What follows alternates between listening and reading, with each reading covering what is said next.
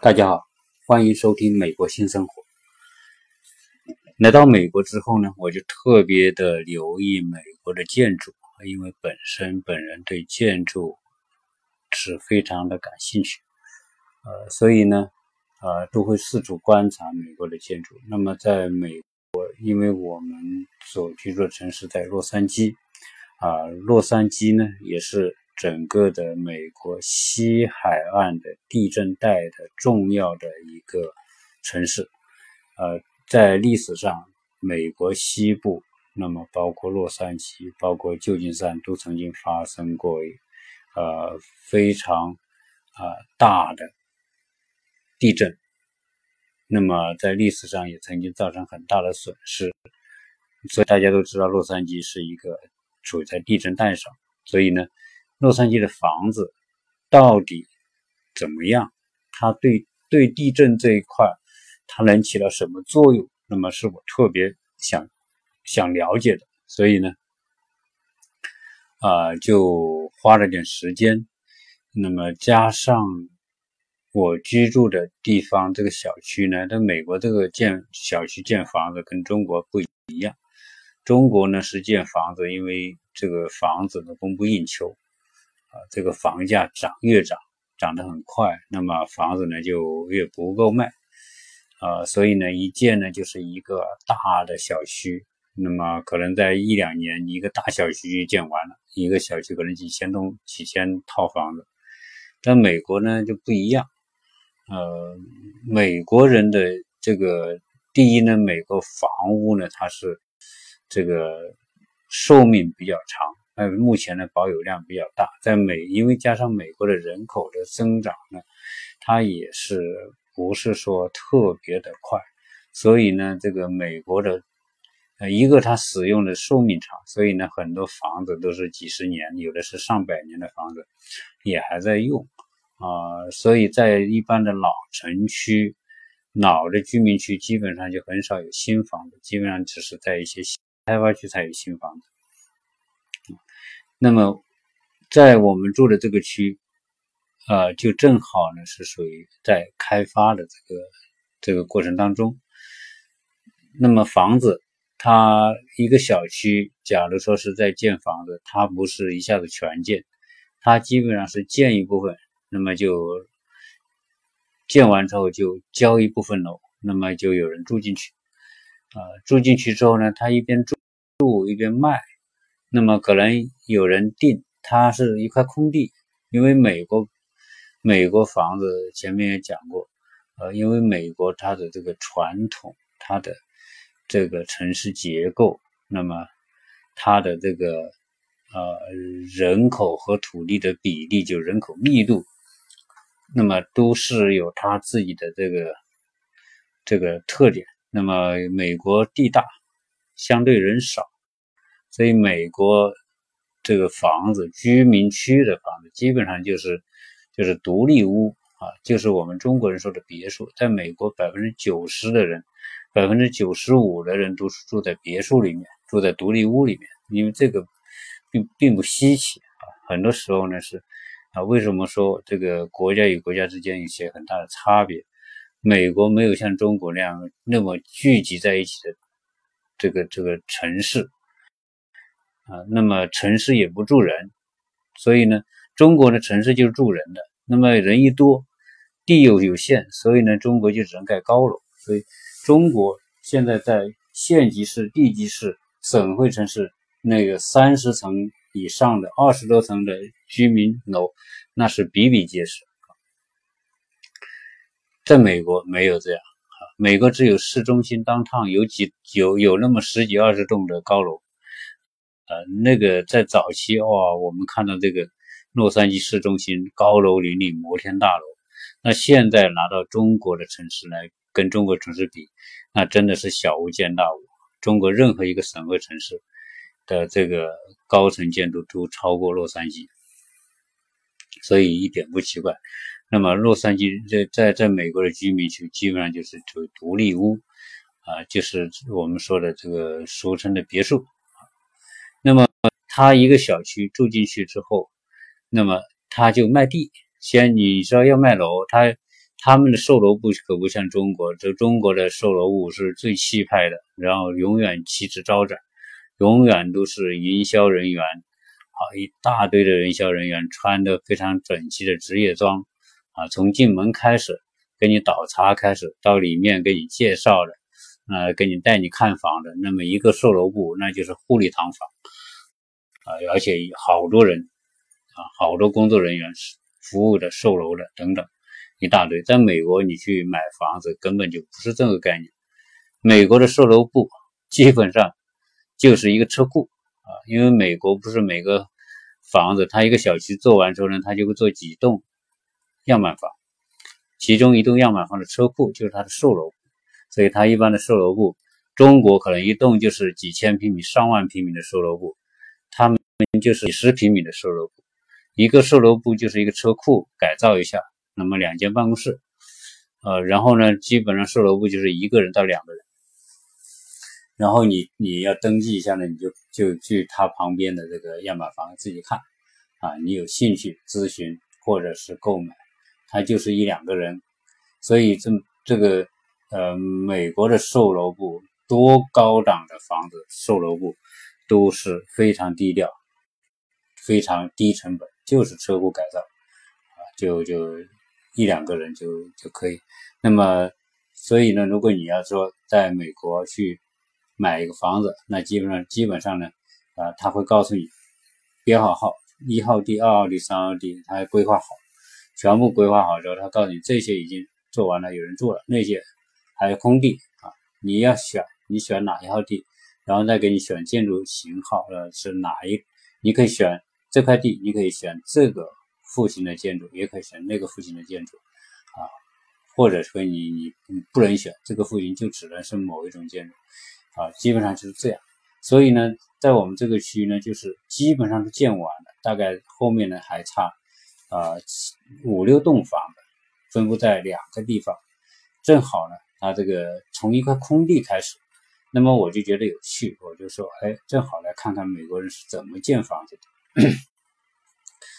那么，到底他的房子是不是传说中的这个防震真的能起到防地防震作用？这是我特别呃觉得呃很好的机会来观察。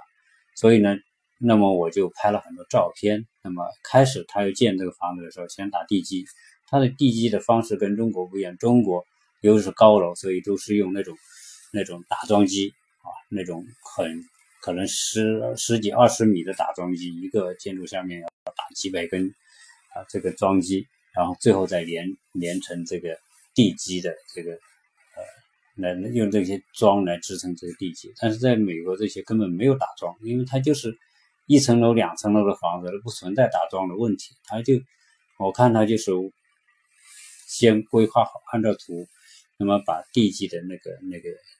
呃，那个梁的位置，那么挖好，全部挖出来。他也用模板啊，把那个梁给它规划出来啊。那么他倒水泥、放钢筋，只是它的标准。这个美国建房子呢是这样，它这个政府对建筑的质量的管控很严格，所以你是你要先去报批，那么他他你的你的设计要达到他的要求，包括设计就要达到。第一，地震的要求，你能够能不能防震？第二，能防火，这些都是属于它，你必须达到。所以，一般买的人是不用担心说这个房子会不会达到这些标准，因为政府首先你必须过政府的关啊，政府是第一审批人、审核人和检查者、督促者。所以，这个房子先呃把地基串梁围好之后呢，我就看他看他浇这个，当然他用钢筋用的钢筋。呃，钢筋的方法，这个可能就是有严格的规定啊。那么他把这个梁先倒了之后，用水泥混凝土倒完之后，它这个梁是完全是一个现浇一个整体的，那么一次成型的导出来这个整个框地地梁框架全部是连在一起。完了之后呢，整个的地面它要打二十多公分厚的这个水泥，而且加钢筋，整个是一块整体，所以它就是相当于整个它的地基就是圈梁加建交的地面，就是一个整体的这个水泥框架，完全是一个整体的地基，所以这样呢，这个这个强度是考虑到承载这个房屋，实际上呢，它这个这种地基的这个。呃，这个这个设计对承载这个房子是绰绰有余，因为这个房子是木质结构的房子，和和我们呃中国的钢筋混凝土的房子那个那那个重量，建筑本身的重量那要轻得多得多。所以呢，他做这么结实的地基，不是为了说考虑这个房子的重量问题，而是考虑到。这个地震，它首先这个地基要能承受得了地震波的冲击力，那么它它仍能保持完整。所以地基，那么我是观察他这么做，一步一步做过来，最后地基就是一个整体，预留的钢筋全部预留好了，那么它的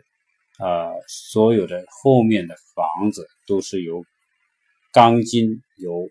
螺丝。螺帽，那么完全把后面要建的房子，那么跟地基完全的这个，又通过那种非常牢固的那种啊螺栓螺帽全部连接在一起。那么地基做完之后呢，我们就看它建房子地面上面的部分。呃，它地基做完的时候呢，那所有预设的这种排水管、进水管全部都都。预留在地基的各个部位，然后呢，就开始建建地面。地面呢，它基本上你就看不到水泥啊，看不到这个砖呢都没有。那么它全部全部就是木头。那么它的木头呢，按照我们想要建那个房子，它肯定要很，你像中国那个防腐木是吧？它也这个二十乘二二十三十乘三十那么大，它没有。它都是一根一根的，那么它的宽度可能是十五，然后呢，呃，厚度呢十五公分，然后厚度呢是三公分，全是这种板。那么它的屋顶，对吧？它先是做墙身，它的墙身呢，基本上就用这这种板来来做梁，它的柱子也是由这个板拼的。他没有说那种说说十乘十那种没有，全部是这种板拼，现场来拼，那么把框架做出来，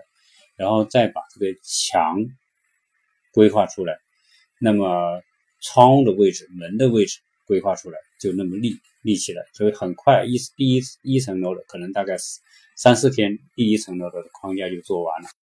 做完了之后呢，那么他就后面的工作是做什么呢？就是。做，如果是两层楼的房子，那他就要做这个二楼的楼面。它的楼面，它的这个梁是什么样的呢？它也全是木头的，而且它所有这一切的这个这个梁楼板，它都是用那种我们说的那种特制的这种松高板。它的梁做的梁是用板做成的梁，那么它的。它的高度呢，大概是在三十公分左右。那么它这个楼板三十公分高度，就是用那种松糕板切成的条啊，那么来做的。实际上呢，我们看起来还是很单薄，但是呢，它有几个功能要解决。它做成三十公分高，那么所有的管道都要从这三十公分里面穿过去啊，空调管、排水管、电路管啊等等这些。这些包括这个这个排气管，包括厕所的这些所有的这个通风管道，都是要通过这个楼板穿过去啊。那么它这个这个板呢，我当时觉得很奇怪，我说这个薄板能不能做这个楼板做这个梁？但是事实上呢，它密度很大，它这个一一条一条之间密度很大。那么整个楼板做完之之后呢，楼做完之后呢，那么它在上面盖那种板，也是那种这种质量都是很好的板。那么它的墙外墙墙面是怎么做的呢？它的墙面它的龙骨做完之后，它先在外面钉一层那种松糕板，我们国内说那种松糕板，就是压制的那种碎碎木木木头木屑，最后压制的粗那种很粗纹路的松糕板贴在外面。那么外面钉完这个板之后，那么它的里面不就是由那个木方构成的梁和板之间所形成的空？这个大概有十多公分厚度。那么这十多公分厚度，它也要穿很多的管子在中间过。那么很多电线什么都是在这个十多公分的墙身里面过。它的电路管线跟国内不一样，国内是很严格，你不要要套管、套铁管或者套这种。这种 PPP 这些的专门专用的这种电线，呃，保护电线的管，但是我发现很奇怪，他他们这个房子的这个这个墙身所经的那个电线没有套管，这也是我觉得好好纳闷的地方。那么它就是那种套线，那种白色的，外面是白色的，里面可能有有一层这个保护胶胶。那么在里面就是铜线，那么它实际上呢，它这个线也就是包两层这种，啊，这种这种塑胶，那么它直接就电线是不套管子再穿过这个墙身过的。那么我后来问这个做物业管理的那个那个呃工程师，我问说你们这个建房的这个电线经过这个就在。这个墙身里面穿来穿去也不规则，也没套管。我说这个安全吗？能用多久？他说永远。这个线，我说这个线难道不会老化，最后不会出现短路的情况吗？他说不会，这个都是政府有严格的标准。啊，那反正我就我我也只能去了解这个事情。那么它外面呃里面它套完这些管线之后呢，它再填什么？填防火棉。保温棉和隔音棉，它这种像那种我们说的这个这个骆驼毛一样的那种那种那种保温材料，那么就把这个墙身十多公分填满，填满之后，那么外面那层松糕板外面，那么它就要干嘛呢？它就要定一层那个防水材料。整个防水材料把整个屋子包外围全部包起来，防水材料做完之后呢，它要钉一层铁丝网，啊，它而防水材料做完之后呢，它要钉一层那个泡沫板，这个泡沫板是是层保温保温板，它的厚度大概是两公分左右，那么很很硬的那种保温板钉在这外面，那么钉完之后呢，它就钉一层铁丝网，这个铁丝网是挂这个。挂是挂水泥的，就是它外层要要披一层这个披灰，是挂灰用的。那么那个铁丝网就钉在这个泡沫板的外面，整个全部有一层铁丝铁丝网。那么格子大概是呃二点五乘二点五左右。这一层铁丝网全部钉完之后呢，那么它外面开始刮灰，刮我们说的这种外面这种这种这种。普通的这种墙灰刮完之后，那么它这个有也有一定的厚度，这种材料呢也应该是防水的，带有防水功能的。刮完之后，那么在外面它才去做呃建筑的外墙涂料，它一般都会做一种像沙粒状的，像我们说的水泥，刮完水泥之后，墙面批完水泥之后，然后用。用粗的那种皮档把它做成那种很粗的沙子颗粒的那种状态，它都会做成那种效果。那么最后在外面喷喷墙漆，那么外面的这个这个隔保温、隔热、防火，它是这么做的。那么里面填完了那种保温材料之后呢，那么它就用石膏把这个把这个内墙给它封平。所以你看到外里面的就是一层一层石膏板，那么石膏板在在做皮档，那么再刷涂料，它的这个，所以实际上你看它这个材料也相对来说是比较简单，但是它的工序和这个这个流程很讲究，那么它的呃里面做完，那么它的外面里面就是这么做的。它的它的顶，它一般呢都是属于三角形的那种呃屋梁，那个三角形的屋梁都是工厂做好的，所有这一切都是工厂按按做好拿过来，它直接安装啊。那么它它有非常多的都是这种，我们它每间隔。四十公分，它就有一条那种三角形的屋梁，然后拼在一起，密度非常大。好，那么它，然后呢，它屋顶也是一样的。做屋顶，呃，跟做墙身的区别是，屋顶它也盖，再把用松糕板先把这个屋顶盖起来，盖起来之后呢，那么它整个外面也做卷材防水，卷材防水弄完之后呢，它再盖瓦。啊，所以呃，它也。有保保温啊、防水这一些，然后再把这个瓦盖起来啊。它的屋顶呢也是这么这么处理啊。那么整个建筑的框架是怎么？那么里面是怎么做呢？它的里面呢，整个电路它都是按标准的图纸来做。那么它的啊里面的设施布局里面就包括。比如说它的厨房设备，那么它都是现场，就是安装，在工厂预定好现场安装。那么它一半呢是工厂做，一半是现场来完成的。那么说看到美国的房子，因为它属于精装修，那么美国这些精装修呢，它就是实用主义的精装修，跟中国的房子完全不不一样。中国基本上来说。啊，精装修要么就特别高的，要么就毛坯。但是它这里精装修是属于那种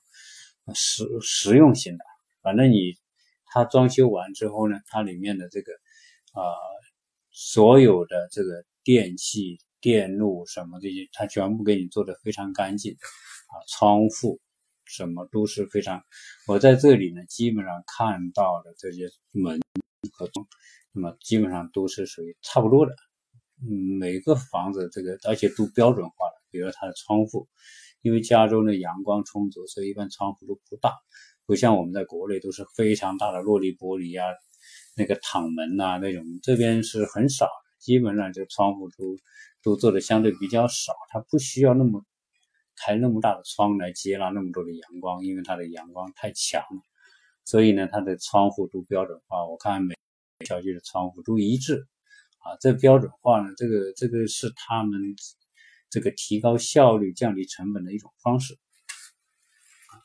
那么它的厨房设备都是啊安装好的。那么厨房设备有什么呢？油烟机啊、炉灶啊、烤箱啊、微波炉啊这些呢都是呃现在呢都是配好的，但是冰箱是没有配啊。它冰冰箱你要自己买。然后洗衣机和烘干机是要自己买的。实际上，在早期有些开发商连这些都是配好的。那么，这个它的里面呢，现在呢，它基本上都是用地毯来做啊。那么一楼一部分是属于瓷砖，那么一部分是地毯，因为地毯是造价成本最低，而且速度施工速度最快啊。所以基本上标准型的建筑都是这样。好，那么这个里面呢，啊。房本身呢，我我我呢就不细讲它的，基本上呢，呃，到时候在我的这个微信公众号里面我发一些图片，大家看图片就更能感受这个美国人的这个建筑的风格是怎么样子。普通实际上就是普通中产阶级住的房子，大概都是差不多是这个样子。最关键的是讲这个这个这个房子的防震是不是真的能做到位。那么这一点呢，呃。经过我看现场的房子，包括我看那些七十年代、八十年代建的房子，甚至还有六十年代建，在这边都有很多老区，都是六七十年代，甚至有四五十年代建的房子。那么那个年代建的房子，实际上它也是木质的房子，在历史上也经历了好几次洛杉矶好几次大的地震。那么我看这些房子呢，都是保持的比较好。比较完完整。那么新建的房子，我在现场看他们施工的情况，后来我认为这个房子的防震作用、防震功能一定是非常好的。为什么这么讲？因为它的那种施工设计里面，它都是由木条来构成这个房子框架、梁都是由这种木条来构成。那么实际上呢，当地震发生的时候，地震的力从地底下往上传播的。那么地底下往上传播的这种力到了地面之后呢，就冲击到这个房子的地基。那么首先，它的房子的地基做的非常的牢固。那么我看这种钢筋混混凝土的地基做的是非常的牢固。那一般的地震是不不会将这个地基给破坏到什么程度的，可能最多你开个裂什么的，但是基本上它还是因为有钢筋嘛，它还是会构成一个整体。它它不太可能完全震震的分裂开来，因为这个都是有，我看它的这个做做工是非常的严谨啊。那么地基不受损的情况之下，那么地震的力透过地基，那么就传递到建筑地面上的那一部分。但是呢，那么由于它是整个的梁和柱都是由那种一条一条的木条来构。构成的，所以呢，一下子就整个地基的力一下子传导到这个建筑地面部分的时候呢，立刻就分散到每一根木条上面。那么，比如说这个来的力是两百吨的力，冲冲击冲击波的力冲击到地面，地面在传到建筑上面的时候，立刻就被这个众多的条子给这个木条。方料所分散掉了，那么分散掉之后，它就变得它的这个这个受力啊，就是承受地震的冲击力，那个是变得均匀化啊，它不会说哦，某一个柱子的受的力特别重，然后呢这个柱子断掉，它肯定不会，所以它一定一下子均均匀的呃被消化，被这些众多的木条所。所所分解和消化，所以呢，地震来的时候，那曾经有有有几个有两个中国人，他讲他们的经历，曾经在这个洛杉矶大地震的这在九十年代啊，上世纪九十年代有一次大地震，结果地震晃晃房子，半夜房子就晃晃着这个灯呢就在晃，那么晚了乒铃乓啷的啊，这是这很多家具都在都在都在动，他们就很紧张，因为刚来就跑出去。马上跑到这个房子外面去，然后呢，对着周围的邻居喊：“地震呐，地震呐，赶紧逃啊，赶紧出来啊！”结果他叫叫叫叫了好久之后呢，看旁边邻居有个人从二楼把窗户打开，就对着他们讲：“你们没见过地震吗？”大惊小怪，把门一关，他们又继续睡觉去了。啊，因为这些曾经在这住了很多年的人都经历过各种大大小小的地地震，这个这种地震一般情况下地震对他们呢都习以为常啊，所以他们呃这个建筑它由于它的这个设计结构，将这个地震的力很快分散之后呢，最多这个房子可能产生晃动，但是呢它绝对不会肢解掉这个房子啊，它的梁它的。每一根柱、每一根梁以及它的屋顶，它都是用一种专业业的那种连接铁那种那种剑，那种我看那种剑是镀锌的，应该是呃也是防腐的、呃防锈的。那么连接，而且它就是故意要把这个这个梁和柱分散成一条一条木条啊。那么它没有一根，比如说啊十乘十的这种没有，或者二十乘十的没有，都是。都是二点五或者乘以二点五乘以十五这种这种方料构成的所有的这柱和梁，所以呢，呃，当地震一来的时候，它通过这种方式快速的均匀的分解这个地震的力对房子的冲击力，所以这种房子基本上呢，我看呃在地震当中，现在这个美国所建的这种木质结构。在地震当中要垮塌的可能性是几乎没有，就像我们现在住的这些房子，如果真要地震来啊，我相信在八级以下的地震呢，这些房子最多会产生摇晃，或者是墙身可能有点开裂，因为它是一块板封上去，它受挤压的时候，可能这些板可能会变形，但是整个房子的这个结构，它以它的牢固性足够承受，最少这个八级的以上的地以下的地震是肯定是没有问题。当然，至于说它是不是能承受。八点五九级这种地震，那我想可能可能这个不同年代的房子，那应该可能受力不同。但是呢，对于新建的这种房子，因为我特别注意观察它的一层楼的房子和两层楼的房子，那么它的施工的要求、设计的要求啊都不一样。那么我也很奇怪，为什么他们不完全在工厂做好拿过来呢？因为这个还是。还是他还是考虑到了这个房子本身建完之后的这个对地震的这种冲击的这种要求，所以他很多是一一大半是属于在现场拼装，用标准的木方木条来拼装的，这个是属于呃他们这个现在建房子的这种呃所有的房子我看都是这么建。有些呢是四层楼的酒店，这边呢基本上除了市中心，其他的房子很少超过五层的，大部分就是在四层以下的房子，就是四层以下的房子也是用木木头木这种木房一根一根搭起来的啊。那么外表，因为它做完这个外表的这个墙漆之后呢，是这个墙墙漆效果，你看起来好像是水泥建筑的房子啊，看起来就。就是像水泥建的，但实际上它里面全是木质结构的啊，所以对于房而言，木质结构的房子应该说啊是经历了这个很很多地震的这个检验，证明它是有效的。那么这个是一个复呃建筑和地震呢是一个复杂的一个问题。那么我用最简单的方法，就我所观察到的，那么跟大家做一个分享呃，到时候在。在我的微信公众号里面，我就把这边建房子的照片全部细节发在这个上面。那么大家可以去看那些照片，那就会知道啊，可能我讲的，不如你实际看到照片那样来的，让你觉得有对这种房子的防震效果啊有信心啊。所以今天这一期关于木质结构的房子和地震呢，就先谈到这里，谢谢大家收听。